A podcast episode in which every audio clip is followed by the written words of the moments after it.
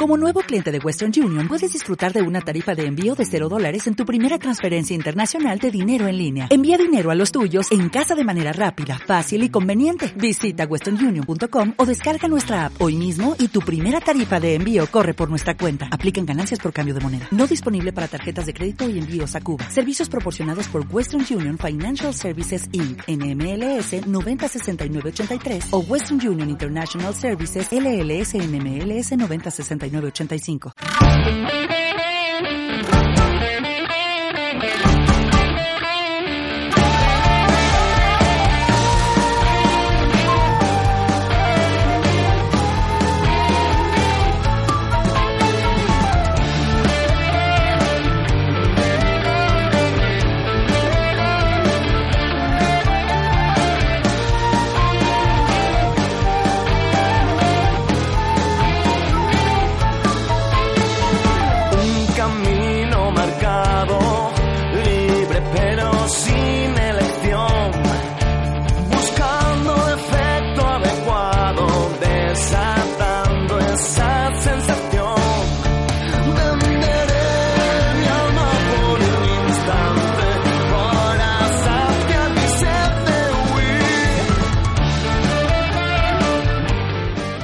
Buenas noches, oyentes de Radiopolis.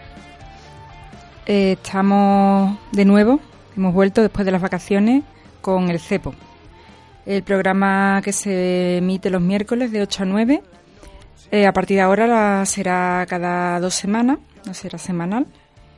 Y, lo podéis luego escuchar en iVoox, en los podcasts y seguir todas las novedades en la página de Facebook, Espacio El Cepo y también en la página de Radio Poliradio. Eh, ¿Cómo lo habéis pasado en la fiesta? Bien, mal, más cuánto, esto, comida, mucha comida, eh, no sé, no sé qué decir, familia. Bueno, pues ya han pasado. Yo la verdad es que lo he pasado regular, me ha parecido muy largo y aburrido, pero bueno, eso, esto son unas fiestas para estar en familia, para tener niños, así es como están montadas, para que te guste comprar, para que te guste... Eh, bueno, a mí me gusta salir, quedar con los amigos con esta excusa también, no, no estado mal en ese sentido, he tenido algunos reencuentros, pero bueno, así en términos generales me hubiera gustado eh, irme de viaje, en verdad, porque me ha parecido, he tenido más aburrimiento que otra cosa. Y ahí, mientras estaba ahí dándole vuelta a esto, aquello y lo demás allá, pues he hecho muchas cosas de estas que yo hago. Y una ha sido hacer una lista de los programas que hay en Radiopolis.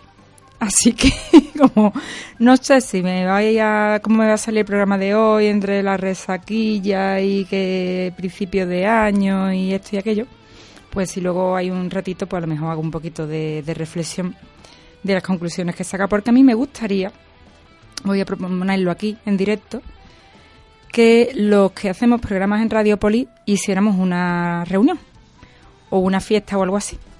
O nos reuniéramos por temáticas, por ejemplo, o todo lo contrario, o como uno de cada tipo, y hiciéramos como encuentros en algún momento, que no tienen por qué a lo mejor radiarse en principio, pero también a lo mejor pues eso, hacer algunas colaboraciones, conocernos y, crear una familia en las ondas. Se me ha ocurrido que podría ser algo interesante.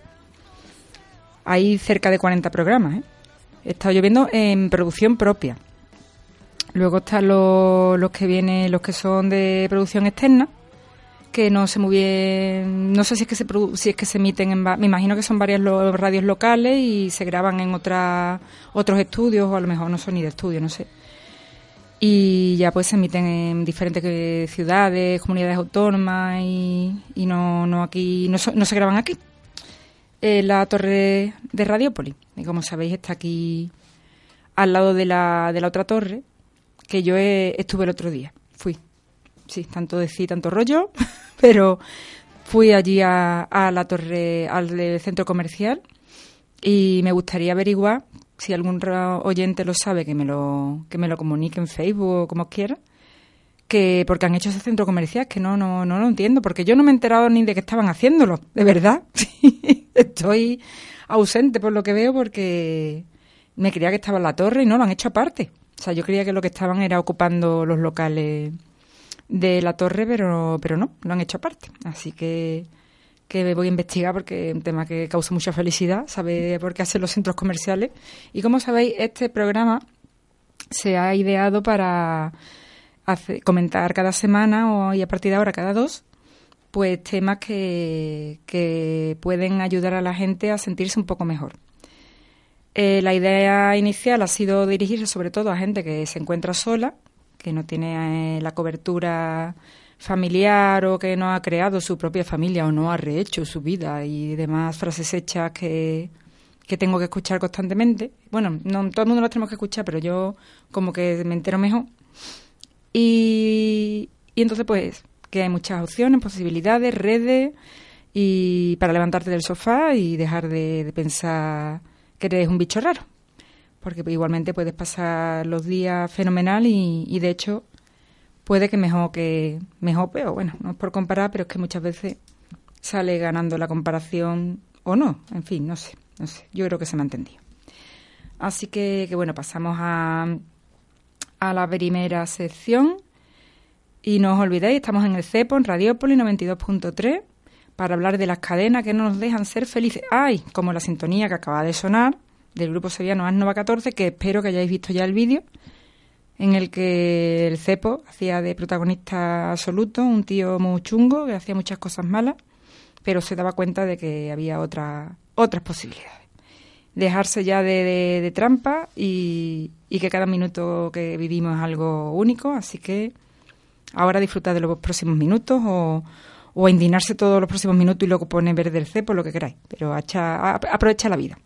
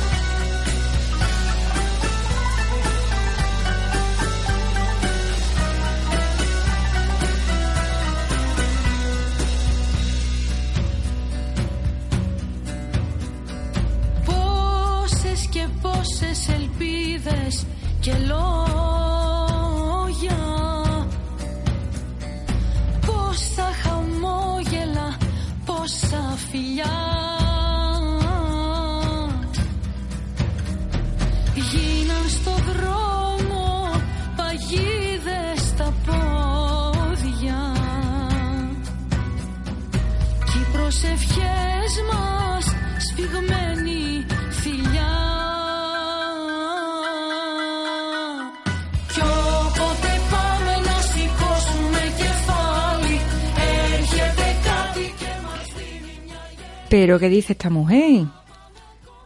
Pues esta mujer dice Capnos. Se llama Elenis Taligopoulou y es una cantante griega de pop. Pero bueno, a mí me suena como música tradicional. La verdad es que me pasa cada vez que escucho que... Bueno, la otra vez puse también algo de música en alemán y algo de música en francés, que eso sí son idiomas que quizás eh, estén más internacionalizados pero el griego pues yo quería que fuera una canción como que sonara normal, pero no, suena griego, como a bailar en un barco y yo qué sé, tirar platos, no, no, no me ha dado mucho la bio.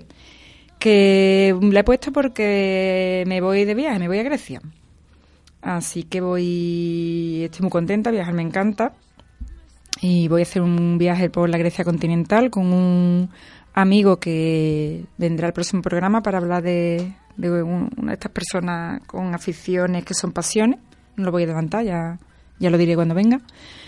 Y, y por, si, por si no viene, porque ahora, por ejemplo, estábamos llamando a una colaboradora que la vamos a intentar otra vez, porque ella ha estado en Grecia al menos dos veces en los campamentos de refugiados.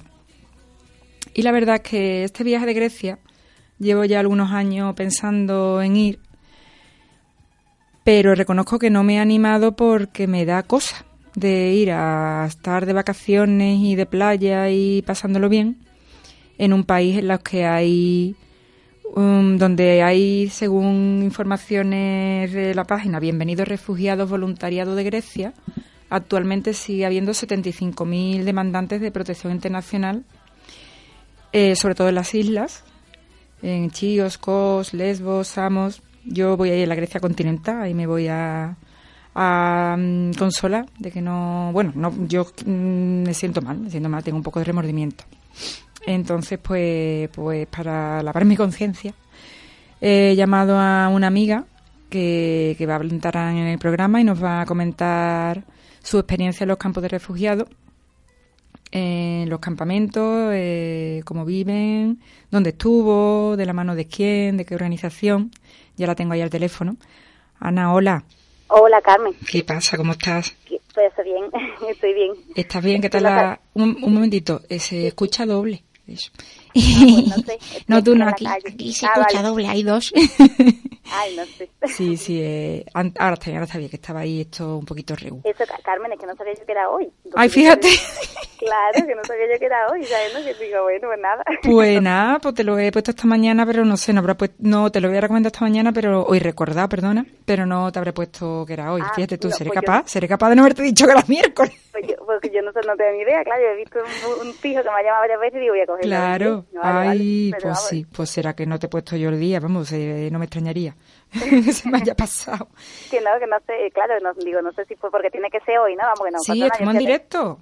Ah, vale, Sí, vale. Estamos en directo. Vale, Sí, vale, Sí, sí, no esto, sabía yo. es, esto es pura radio, pura, pura comunicación. Vale, no tenía ni Así idea. que, que nada, pues sí. Pues entonces me he explicado súper mal, la verdad.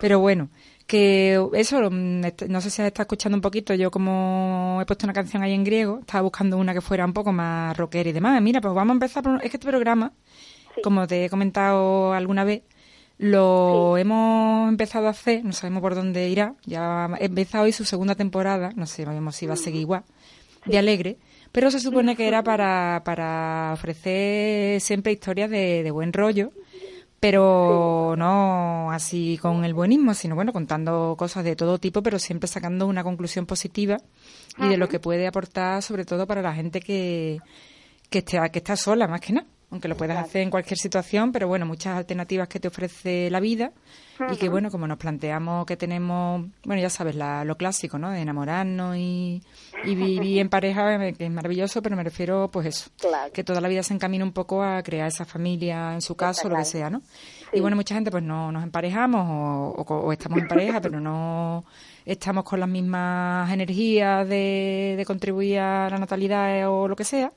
Y muchas veces, pues bueno, pues se encuentra uno que, que no, que se, que se, se, decepciona, se decepciona, ¿no?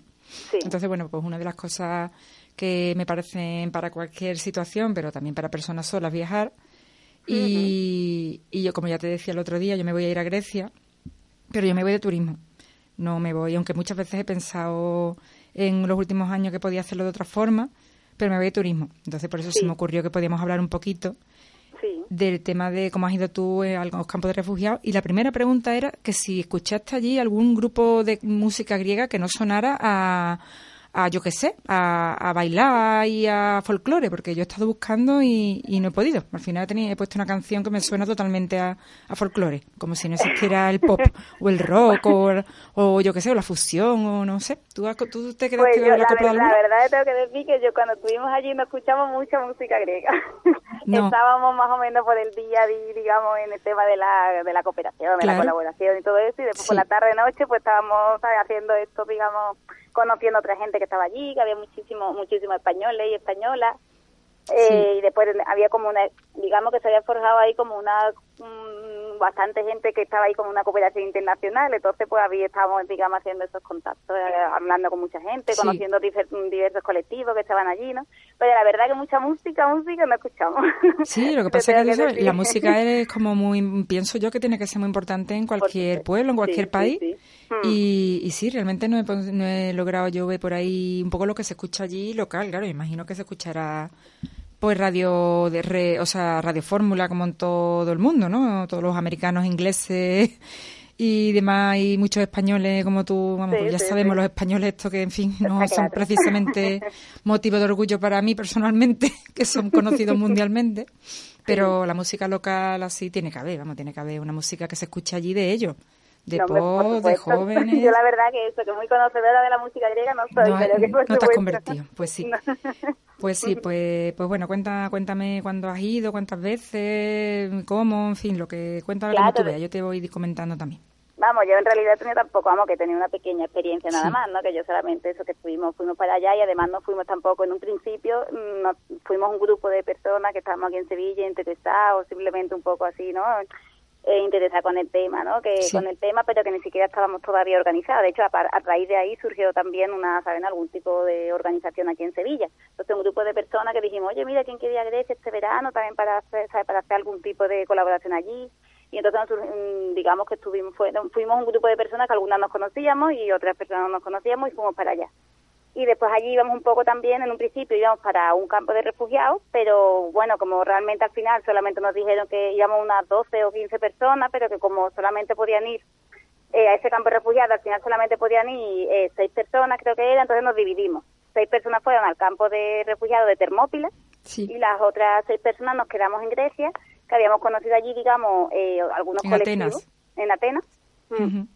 Y eso, claro, en Atenas que habíamos conocido allí varios así colectivos, bueno, colectivos de allí y que no algunos, lo que es en el barrio anarquista, que había varios espacios ocupados y que había allí lo, ya lo que se llaman squads, que son espacios ocupados que estaban llenos de, digamos, que donde estaban, donde estaban los refugiados y las refugiadas. Entonces había allí grupos colectivos, bueno, de, de españoles los que más conocimos, pero también de otros, digamos, de otras nacionalidades, que estaban, digamos, colaborando con eh, con esos squads, esos espacios ocupados de, refugiados, digamos, haciendo una labor que en, principio obviamente la estaban llevando en general, bueno, los propios refugiados en, en, primer lugar, pero después también muchos griegos, ¿no?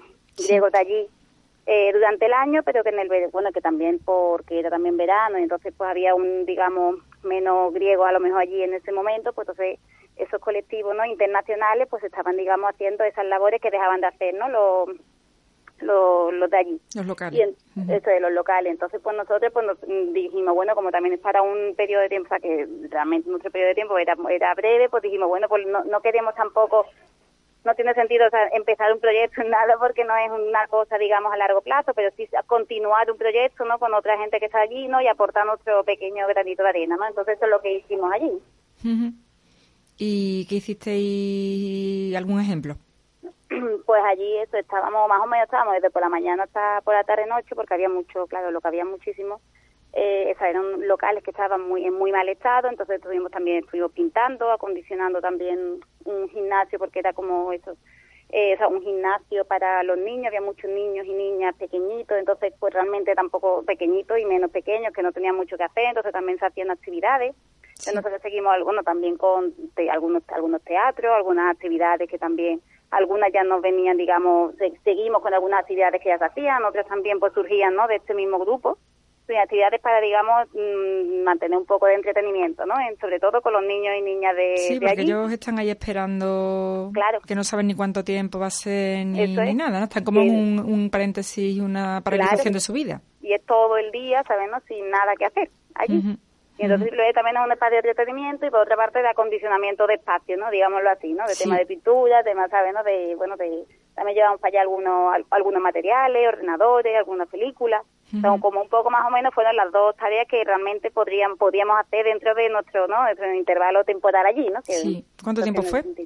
Vamos, que nosotros estuvimos 10 días, que por eso claro. muy poquito. Sí, mm. una toma, vamos, de todas formas os lo agradecerían mucho, supongo al final la verdad que o sea que eso que es muy poquito que muy poquito tiempo nosotros quisimos digamos queríamos queríamos volver ¿no? sí. porque mm, pero que realmente se fue todo muy intenso ¿sabes? ¿no? para todo eso y se, ha, y se ha generado también relaciones no muchas relaciones también con gente que ha vuelto para allá después también entonces pues se les dice ya que también está bien la gente que va no tiene ni idea no a lo mejor dónde ir para allá dónde están los espacios dónde están y bueno sí es verdad que para esas redes está muy bien no para el tema concreto pues muy poquito tiempo ¿no? sí ya ya ¿Y puedes decir con qué organización fuiste? ¿Lo quieres decir?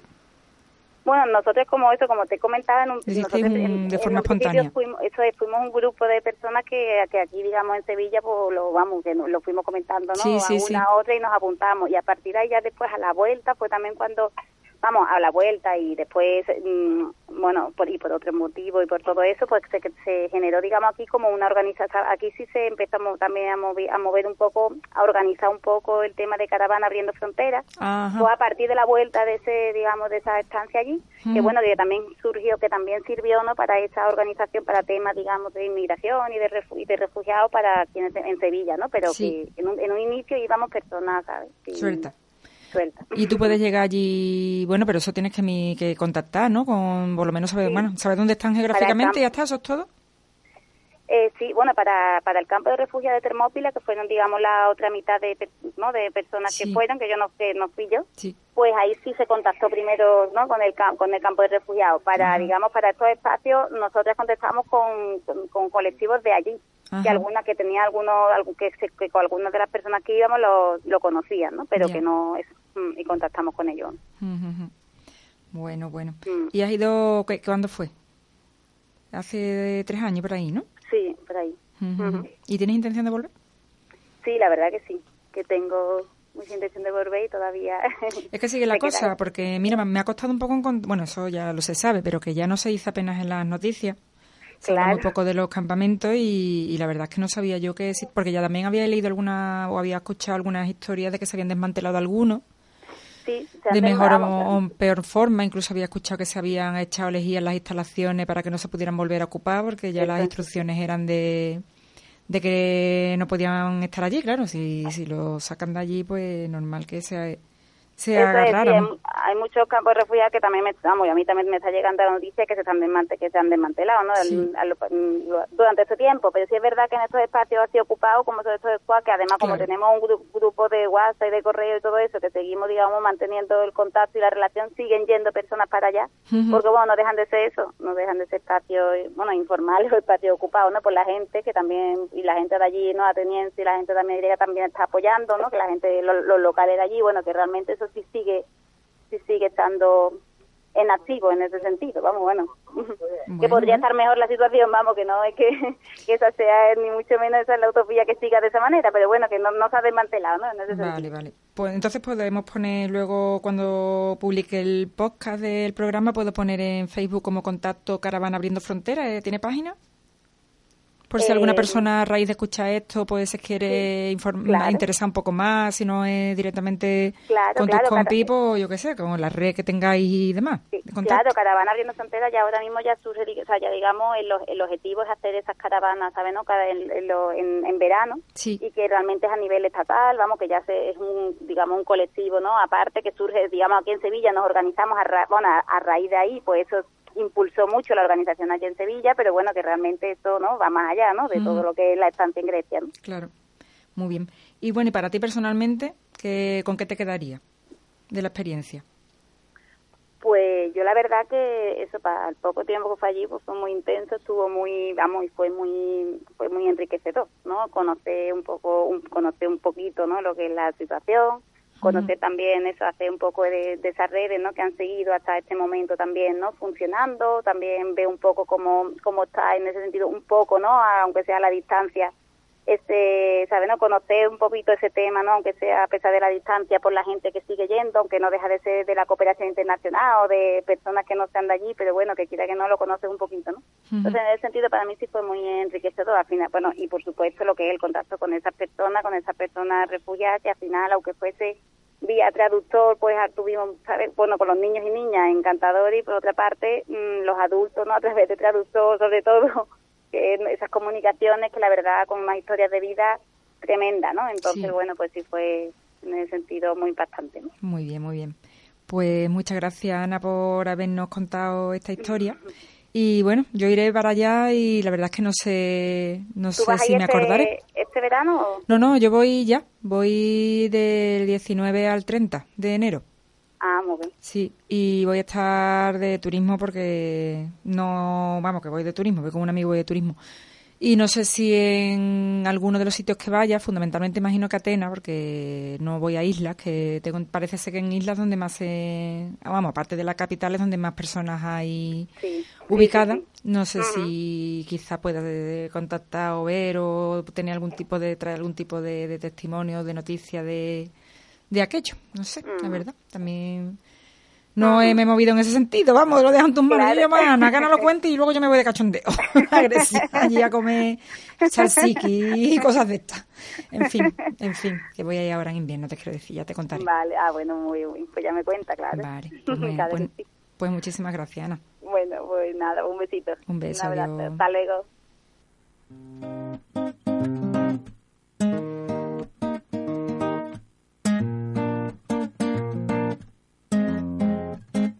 Ella no sabe caminar, si no es sobre la cuerda floja, no se le da bien aceptar, que le imponen como bien o mal, quiere que le dejen volar, con alas rotas e ilegítimas, decidir qué rumbo tomar. Si no le gusta el que quiere marcar, hay una flor en su portal que le recuerda que está loca, porque sueña la libertad en un estado policial. Porque no ha aprendido a callar, si el silencio le pone esposas y no le tapará la boca vuestra mordaza estatal. Ella nos dice siempre no me callará, no callará, no me callará, jamás la boca, no me callará, no callará, no me callará, grita que no y agarra con fuerza sus cosas, como abrazar su dignidad. Traga la rabia y sabe que al luchar algo no le podrán robar. Su risa no la desalojarán y el derecho a patalear. Toma la calle y con su flor se va y ella nos dice que no hay pan. un techo que abrigue su historia. Nunca nos habla de derrota, pero se le oye se permite claudicar, desancia el miedo y no le roza.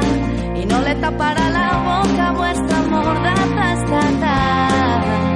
Carga su flor, dispara y no le callará, no callará, no le callará jamás la boca, no le callará, no callará, no le callará jamás la boca y no nos callará, no callará, no nos callará jamás la boca, no nos callará. Hola, hola, hola.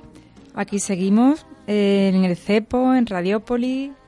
Eh, estamos en una sección que nosotros llamamos Gracias por la Gracia.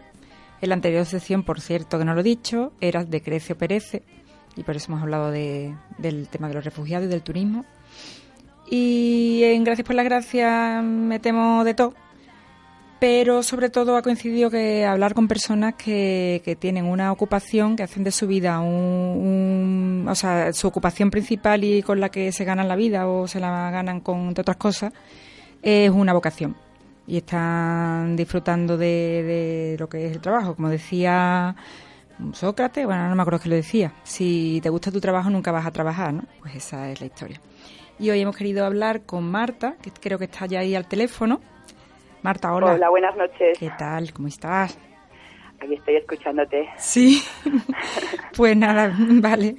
Tengo un oyente, por lo menos la gente que llamo me está escuchando el programa, ¿sabes? Porque a lo mejor cada programa lo escucha el oyente. El chico que tengo aquí de técnico de sonido, que por cierto no he dicho hoy nada, hola, que tengo a Pedro aquí cuidándome tras el cristal, que se me olvida, se me ha olvidado decirlo. Y ya está, y a lo mejor somos tres hoy. Así que fíjate tú. Pero bueno, luego lo subo a los podcasts y si te gusta cómo queda, pues lo puede escuchar tu, tu madre. Claro, luego. Alguna persona más. ¿Sabes si tú no que- nos va bien el horario, luego enganchamos el podcast. Sí, sí, el- vamos, en horario en directo es poco probable, la verdad.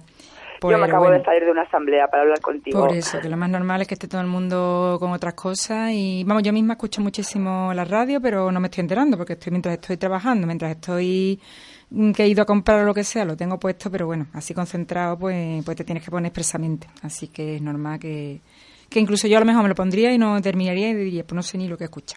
Así que nada. Pero bueno, esta es la radio. Así que, que bueno, ¿cómo estás? ¿Qué tal has pasado la fiesta? Bueno, las fiestas Estas que nos Muy- han puesto aquí. muy tranquilas. Tengo aquí, yo soy asturiana, tengo aquí a mi familia política y muy tranquilitos, la verdad. Muy bien. ¿No has ido allí a Asturias que dicen que ha nevado? No, este año no, no se pudo, no. No ha nevado, me parece eso, lo contrario. Todavía no, todavía no. Llevan un mes que ni llueve ni nieva ni nada. Sí, sí, la verdad es que el tiempo ha estado de anticiclón total.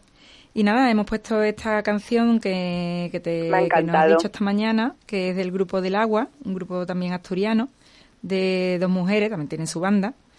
Ellas son las cantantes y, y la verdad es que esta la canción es propia propia para ti es normal que le encante. Vamos, eso es que, es que se te han dedicado. No me digas que no la hicieron pensando en ti, porque no, no me lo creo. ¿Perdona? No, no, que diría incluso que te la estaban dedicando, vamos, que la habían compuesto en alguna ocasión me la han dedicado, alguna ocasión me han dicho, bueno, me la dieron a conocer porque alguna amiga que me dijo, mira, esta canción tienes que conocerla porque cada vez que la escucho me acuerdo de ti. Claro, sí, que es así, es así que, eh, en fin, habla, habla de ti. Y bueno, además me ha hecho gracia Así que gracias a Silvia y a Gema, a las componentes del grupo, por, por esta bonita canción. Sí, sí, es muy bonita. Ya he estado viendo que este grupo tiene bastante tiempo, que salió de un certamen de poesía, en que organizaron una que se llama Dafne, que es allí de, de, Oviedo, el grupo así promotor, digamos, en 2001. O sea que ya son unas veteranas. Sí, son veteranas y además es un, bueno, pues son dos mujeres, un grupo muy feminista y muy solidario, siempre se implican mucho en los conciertos solidarios y muchas causas eh, sociales y bueno, pues saludarlas desde aquí. Pues sí, el que grupo sigan adelante. Muy bien. Y, bueno, yo te llamaba para hablar de, de tu trabajo de artesana, para pues que me digas cómo ha llegado a ser artesana, por ejemplo. Me gustó la presentación que, que hiciste, me gusta mucho lo que resaltaste de lo que decía Sócrates, ¿no? Que el que, que el que es feliz con su trabajo no va nunca a trabajar. Bueno, mi trabajo como artesana siempre ha sido una vocación o que podía eh, también podía representar un sobresueldo, ¿no? Pero pues, por la estabilidad económica que te da el trabajo, eh, siempre me he dedicado a otros trabajos. Como diseñadora y modista, que es a lo que me dedico profesionalmente, como jornada laboral también he trabajado para una empresa como diseñadora, pero bueno, hace muchos años de eso, con la globalización, toda la industria textil se ha ido a otros, se ha deslocalizado, se ha ido a otros países donde la mano de obra y la producción es muchísimo más barata y en España, bueno, pues sobreviven las multinacionales y poco más. Por ello, pues mi trabajo como diseñadora y como, como modista, pues siempre ha sido secundario hasta que estalló la crisis. Y cuando estalló la crisis, bueno, esta estafa que llaman crisis, pues se precarizó, se precarizó no porque el empleo siempre ha estado precario. Antes hablábamos de que éramos mileuristas, no hace tanto, hace 10 años hablábamos despectivamente ¿no? de, los sueldos mileuristas y hoy nos quedan lejos. Eh, ahora, hoy en día lo que se ha hecho con esta estafa que llaman crisis es cronificar la precarización del trabajo y el paro y entonces llega un momento en que llega un momento en mi vida en que para tener un trabajo inestable, precario, temporal, pues eh, ya no ya no tenía ningún impedimento para dedicarme a lo que me gustaba porque la, precariedad, la precariedad la iba a sufrir igualmente. Fue un poco así, ya. por resumirlo. Sí, sí, sí. Vale, ¿y cuánto tiempo hace eso? ¿Cuánto tiempo llevas ya con la artesanía? Bueno, con la artesanía te digo, llevo toda la vida, toda la vida bueno, eh, profesionalmente empecé a dedicarme, pues yo creo que desde que me desde que me independicé con 18, 19 años, empecé a hacer trabajos para mí que fueron gustando. Oye, pues yo quiero esto, venga, pues te hago una tu medida. Pues así empecé poco a poco y bueno, pues era un hobby más que otra cosa. Sí, tu marca es Trama Creaciones, ¿no? Trama, sí, Trama, Trama Creaciones es el nombre de la página. Yo suelo firmar como, como Trama, Trama Creaciones. ¿Y son artículos de, de piel? Eh, trabajo textil y piel. Actualmente hago también incluso trabajo de tapicería y bueno, pues todo lo que abarque mis conocimientos y mis habilidades me, me atrevo un poco con todo. Entonces he empezado incluso a hacer tapicerías y, bueno, y, todo lo que surja, pero sobre todo me dedico a la confección de, piel y textil, sí. ¿Y tú cuando trabajas, cómo te sientes? Bueno, pues yo cuando me trabajo es un poco complicado decir cómo te sientes, porque cuando estás haciendo algo que, te gusta, estás desarrollando la creatividad y, y estás feliz, pero claro, siempre siempre queda que esa creatividad mm, tiene que llevar comida a la, mesa, tiene que pagar el alquiler y, y entonces ahí siempre entra una presión, ¿no? Sí. La presión que sufrimos todas. Claro. Sí, sí, sí. Entonces es eh, relativa. El, disfrute con el trabajo siempre es relativo, porque por mucho que disfrutes con el trabajo, si no te da una estabilidad pues económica con la que sobrevivir en esta sociedad consumista, pues mm, la felicidad es relativa, claro. Claro, eso trabajar con las manos y, y como tú dices, creando, imaginando y llevando a la práctica, pues suena desde luego maravilloso. La gente que estamos en oficina, que no usamos las manos, que ya si nos dicen que apelemos una fruta ya es complicado, pues lo vemos como algo de la estratosfera, ¿no? Claro. Sobre todo en, eso, en una sociedad en la que, bueno, pues estamos acostumbradas a consumir mucho y barato sí, para seguir consumiendo y, bueno, pues mi proyecto mm, es completamente diferente, ¿vale? Está enfocado un poco a la economía de decrecimiento, Dentro del textil, pues la industria textil no deja de ser la segunda que más contamina en el planeta. Eh, consumimos ropa como, como pañuelos de papel. Sí, sí, sí. A veces, ¿no? Entonces, yo estoy un poco alejada de eso. Lo que, lo que promuevo es ropa de calidad, personalizada, a que vaya con la persona, que la persona vaya cómoda, que exprese elegancia, que exprese comodidad, que exprese lo que ella quiera con esa ropa. Y, y que no se pase de moda, porque considero las modas pues un invento para, em, para incitarnos a un consumo continuo que no es necesario. Claro. Y las materias primas que, bueno, es que ahora me estoy acordando porque yo tenía un compañero aquí en la radio que era el cepo, el cepo y la cepa, ¿eh? somos, el cepo por lo de la trampa que, que no te deja ser feliz, que eh, siempre estaba sacando algunos datos de esto que decía, jolín, y bueno, no me lo sé, pero por ejemplo, para hacer un jersey de lana habría que darle a la oveja no sé cuántos litros de agua, que en fin, que al fin y al cabo era también una explotación intensiva. Que te he puesto un ejemplo que ni me acuerdo si era la lana, pero bueno. Ese cualquier, ejemplo que cojas eh, te puede te puede servir.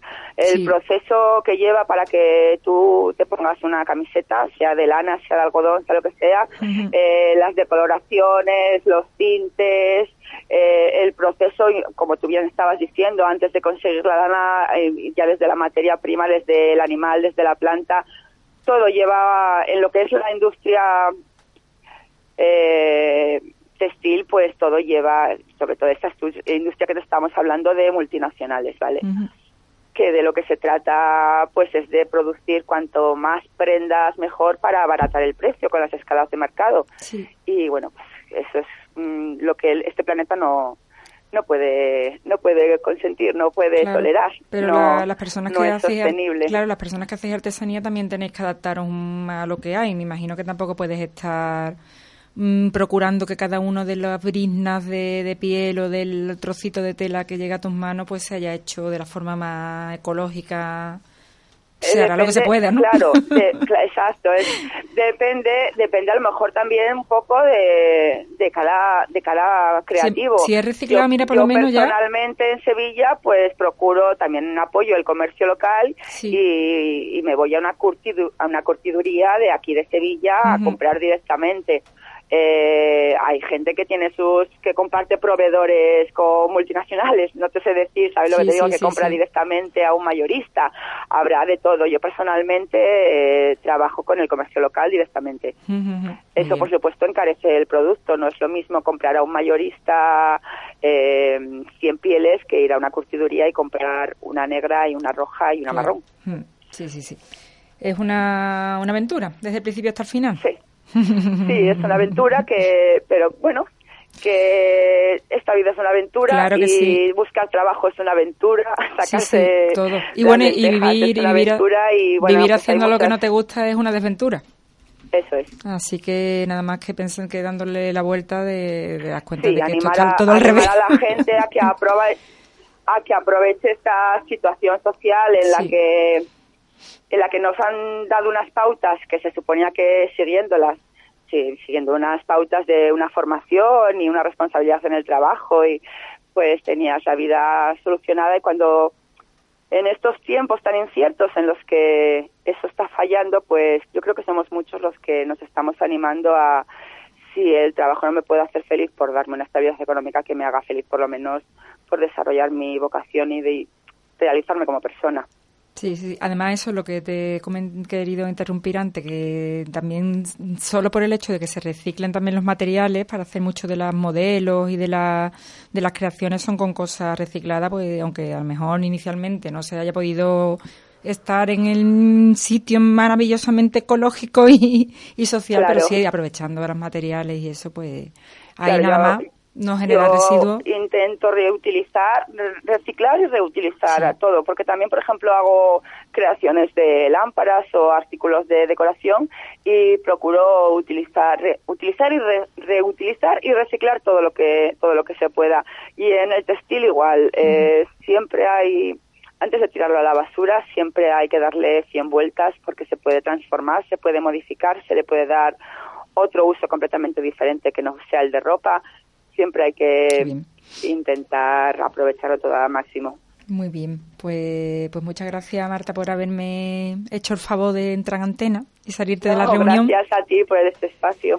Sí, y, bueno, otro día podríamos hablar de tantas cosas. Es que yo contigo creo que puedo hacer varios programas. Ya iremos viendo. sí, diferentes cosas, de, no sé, en tuyo, en tuyo. Así que a ver si a lo largo de este año. Sí, un día hablamos de, de hacer. Un día tenemos que hablar de cómo desarrollar todo esto en forma cooperativa, porque seguramente que hay mucha gente por ahí que, que podría iniciarlo a lo mejor sola, ¿no? Y de, de forma, el apoyo mutuo entre creativas también es muy importante. Pues la verdad que sí se puede hablar de muchas cosas. Pues sí, pues sí. Bueno, pues ya sabéis, Tramas Creaciones, pues lo podéis ver en Facebook, ¿no? Tienes tu página de Facebook, ahí pueden contactar, ver, ver, fotografías y, contactar contigo y, hacerte encargo y todas las cosas. Pues todo es hablarlo, todo es hablarlo. bueno, pues muchas gracias, Trama. Uy, sí, eso, Trama, sí. Marta. adiós, Marta, un besito. Adiós. Adiós, buenas noches a todos. It's only four degrees. It's only four degrees. It's only four degrees. It's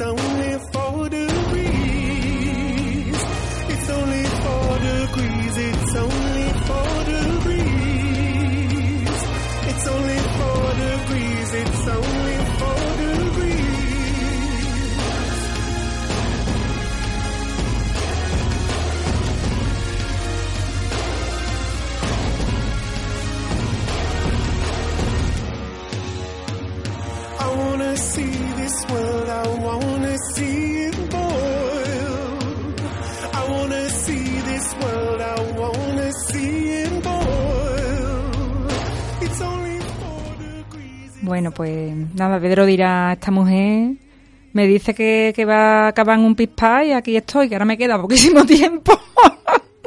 Pero ¿qué ha pasado? Yo decía, yo hoy voy a terminar en un momento, porque es que tengo tres cosas que decir y, y estoy ausida perdida y nada, al final siempre me pasa igual, que estoy ahí con menos tiempo del que esperaba.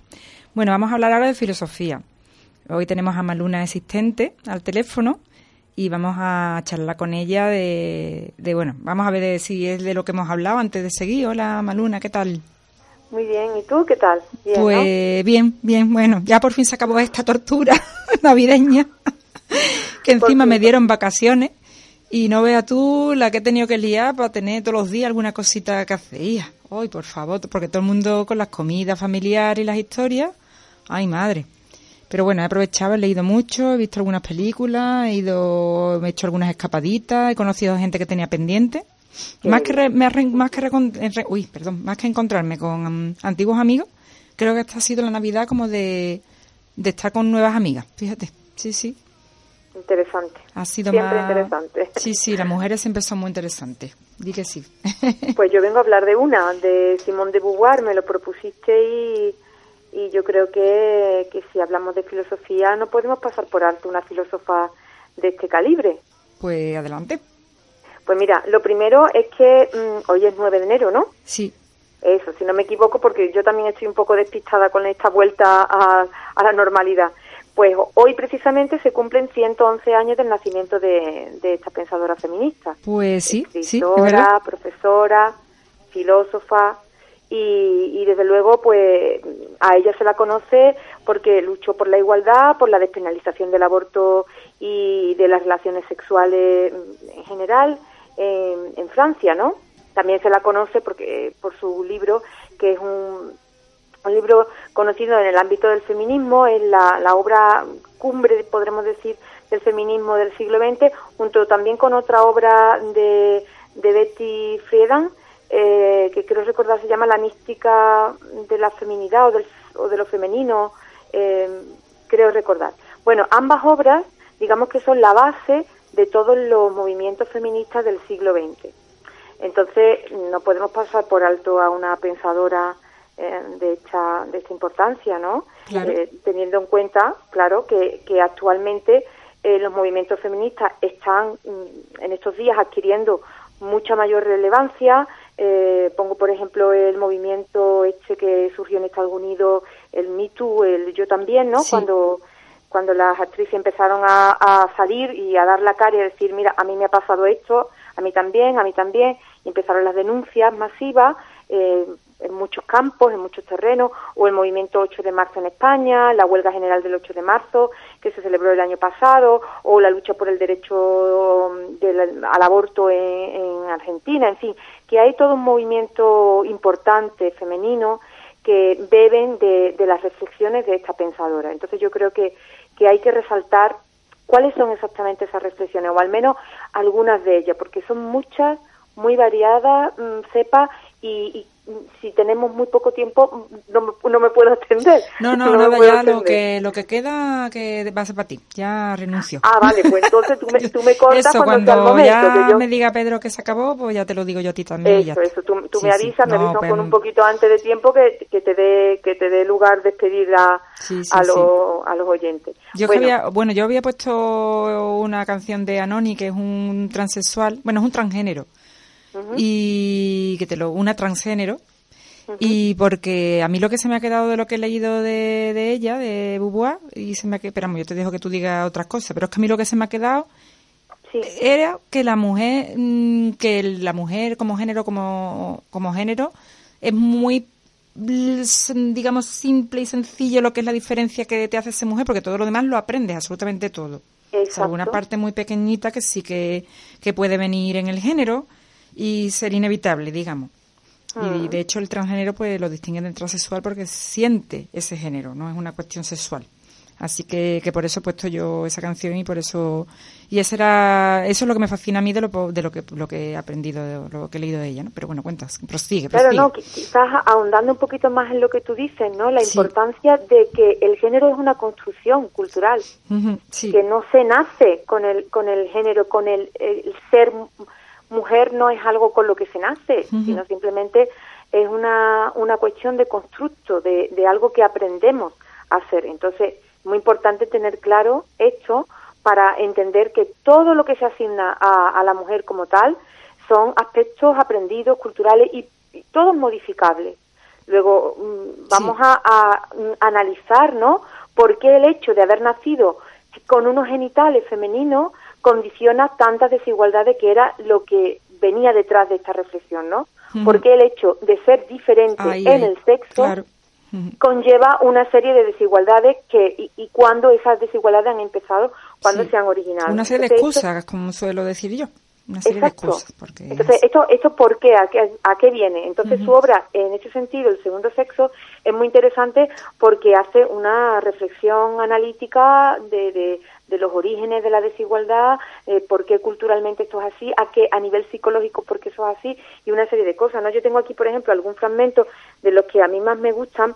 Ella, por ejemplo, dice que, bueno, viene a decir que lo masculino siempre se ha identificado con lo humano, o sea, lo humano está definido por, por el hombre, mientras que lo femenino se ha entendido siempre como algo al, de lo que carece mm, de lo masculino. Uh -huh. Es por... por eh, oposición a lo masculino es como si nosotros fuéramos defectuosas, como si en nuestra sexualidad nos faltara algo. Ya me recuerda mucho lo que dijo Freud, ¿no? Que las mujeres éramos seres frustrados porque habíamos nacido sin pene. Este tipo de apreciación freudiana es un poco la que está eh, o ha estado, esperemos que no siga estando, en, en, la mentalidad del patriarcado. Nosotros somos inferiores porque nos falta algo. Claro, el sujeto se define como varón, como hombre. Entonces, nosotras, al ser mujeres, estamos definidas por el hombre como aquello que no es un hombre, aquello a lo que le falta algo, aquello que carece de. Entonces, esta, esta simple definición eh, que se crea dentro del patriarcado ya nos hace ver un poco porque esa situación de desigualdad o de sumisión o de opresión de la mujer, ¿no? Y en palabras de ella, ¿no? Dice, la humanidad es masculina y el hombre define a la mujer no por ella misma, sino en relación con él. Ella se determina y se diferencia con relación al hombre. Lo opuesto no es válido. Ella es lo inesencial frente a lo esencial, claro, entendiendo por esencial el sujeto masculino. Él es el absoluto, ella la alteridad. Ella es el otro sexo, ¿no? E, el sexo secundario, el sexo débil, dicen algunos, ¿no? Sí. Entonces, es muy interesante, ¿no? quienes han investigado a Simón de Beauvoir, por ejemplo, eh, Teresa López Pardina, que es una doctora en filosofía especializada en ella, eh, dice y, hace resaltar la importancia que tiene esta visión feminista existencialista, porque ella, además de ser feminista, eh, con su convivencia con, con, Sartre, durante 50 años creo que estuvieron juntos, pues eh, mm, ella tiene también una visión existencialista, su filosofía es existencialista. En ningún momento ella pretendía tener este revuelo, ni ella pretendía tener unas implicaciones políticas o feministas cuando escribió esta obra. Sin embargo, eh, Teresa dice que Simón de Beauvoir lo que consigue es hacer ver que mm, el feminismo consiste en dos cosas. Primera, vivir como mujer individualmente, es decir, tener conciencia de que eh, vivimos en un estado de desigualdad con respecto al varón, en condiciones legales, sociales, institucionales, incluso afectivas, incluso en la relación con los hombres, y luego eh, vivir esta situación para luchar colectivamente. Esos son los dos niveles. Y la lucha colectiva, dice Simón de Beauvoir, que es eh, necesaria, porque solamente podemos defender nuestra autonomía y nuestra igualdad con respecto al varón si nosotros luchamos contra la opresión, que es una tarea de todas, no es una tarea individual.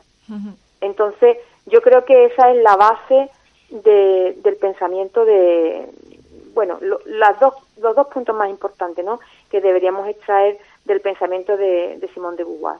Luego, si ya nos metemos en anécdota, pues decir que, que, bueno, que como he dicho antes, ¿no? Conoció a Sartre, eh, estuvo viviendo con él durante mucho tiempo. Ella tenía creo que 21 años, el 24, cuando se conocieron y bueno, y mantuvieron una relación que fue mm, cuando menos rompedora de lo que había en aquel momento.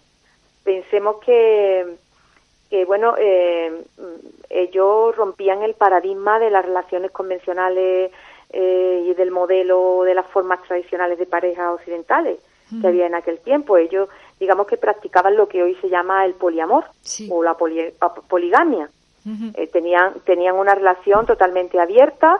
Eh, de hecho, se conoce que Simón de Beauvoir mantenía relaciones con otros hombres y con otras mujeres. Creo que Sartre solo con mujeres. se hablaron de usted durante 50 años de relación. Ya, ya, ya. Se, acompañaron hasta la muerte y, y, luego nunca contrajeron matrimonio, nunca quisieron tener hijos y aceptaban pues eso, ¿no? que dentro de la pareja hubiera pues, terceras personas, sin que eso modificara su, su estado, ¿no? Mm, entendemos que esa es la libertad sexual, ¿no? Entendida como algo abierto. Pues Con lo cual es sorprendente que en esta época pues ellos fueran como un paradigma de, de un tipo de relación que todavía no, todavía no, claro, todavía seguimos con el convencionalismo igual que todavía la mujer desde que abre los ojos en el hospital. El bebé pues pues ya se le se la lecciona con, con los aspectos de mujer. O sea eso no ha cambiado hombre han cambiado muchas cosas claro que sí pero vamos no han cambiado tantas como se debería esperar. La verdad es que no la verdad es que no. Yo desde luego no no no lo creo no creo que estemos eh, libres de, de, realmente es que no estamos libres de comportamiento por la educación y por todos los mensajes que tenemos desde el principio la verdad pero bueno ya se acaba esto y otra vez me he quedado corta esto no puede ser ¿eh? es que filosofía no puede estar la última, no, porque esto no puede estar, tiene que estar la primera. Y luego ya las otras, si entran, porque entren, pero que filosofía es demasiado, es muy bueno y, siempre da mucho más, es que hace falta un tiempo, ¿no? Hace falta una, una pausa para hablar de, estas, de, de las ideas filosóficas, sí, mm. de, o sea, de las ideas filosóficas y pensamientos filosóficos que, que vamos trayendo. Así que nada, estoy muy triste, porque no, no quiero cortar, pero tengo que cortar. El programa este de hoy no me ha puesto alegre. me ha puesto triste porque también los temas de antes también me he puesto un poco de... Bueno, si la escuchas ya, ya verás que hemos hablado de los refugiados y, y, de, la precariedad. Así que no, no, una castañuela no. Pero es casi en la vida. La felicidad es el reverso de la eh, infelicidad. Van las dos cosas juntas. O por lo menos así parece muchas veces que va. Así que si no, pues no sé. No sé si sería posible solo estar contento siempre. No sé, Imposible. Imposible. Sería superfluo además. Sí, no El sería dolor forma parte de, exactamente. también de la vida. Pues nada, pues te tengo que recordar que nos vamos a morir. Vamos a recordar con una canción que tenemos de, de finalización y para que revivas cada día como si fuera el último, amiga mía. Y me lo explico a mí la primera. Así que con este regalito. pues muchas gracias, un beso. Muchas gracias, Pepa. Adiós. Un beso. Chao.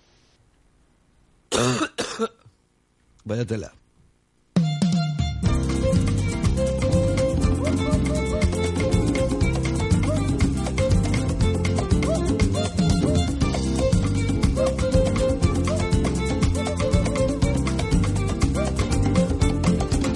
No se te olvide que te vas a morir.